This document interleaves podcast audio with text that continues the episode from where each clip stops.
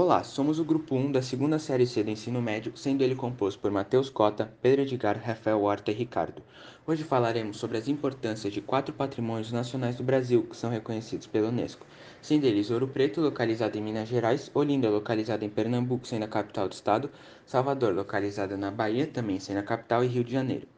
Para conseguirmos entender a importância desses quatro patrimônios, primeiramente precisamos entender o que são patrimônios nacionais. Patrimônios nacionais são todos os bens materiais ou imateriais que fazem parte da memória e contam a história de um povo ou nação, no caso a história do Brasil. Atualmente temos 25 patrimônios reconhecidos pela Unesco, entre eles os quatro já falados anteriormente. Agora, sobre os quatro patrimônios citados pelo Ricardo, temos algumas semelhanças. A primeira é que todas são cidades históricas, cada uma com sua importância para a construção da história de nosso povo. A segunda é que todos foram centros econômicos da colônia em algum momento da história.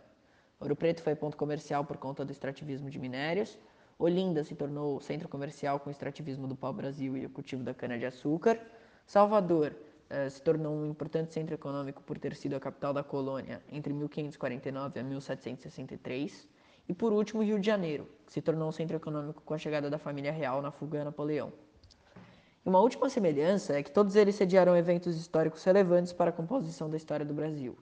Em Ouro Preto houve a Inconfidência Mineira. Em Olinda e Recife houve a Guerra dos Mascados. O Rio de Janeiro recebeu a família real portuguesa, que se estabeleceu na cidade, que na época era a capital do país.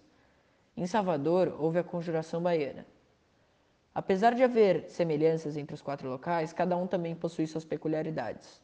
Ouro Preto é a única das quatro estados que não é banhada pelo oceano. Rio de Janeiro é a única cidade em que a coroa portuguesa morou no Brasil. Olinda possui os bonecos gigantes, mais popularmente conhecidos como bonecos de Olinda. Salvador é a única a receber a lavagem do Bolfim, a qual é uma celebração interreligiosa e nela escadarias da igreja são lavadas. Bom, de acordo com o G1, Olinda vem sofrendo muitas dificuldades para a manutenção de seus patrimônios por conta da falta de recursos e da conscientização da população. A importância de viabilizar o acesso aos patrimônios do local se deve muito ao fato de contarem a história de um povo e de uma nação.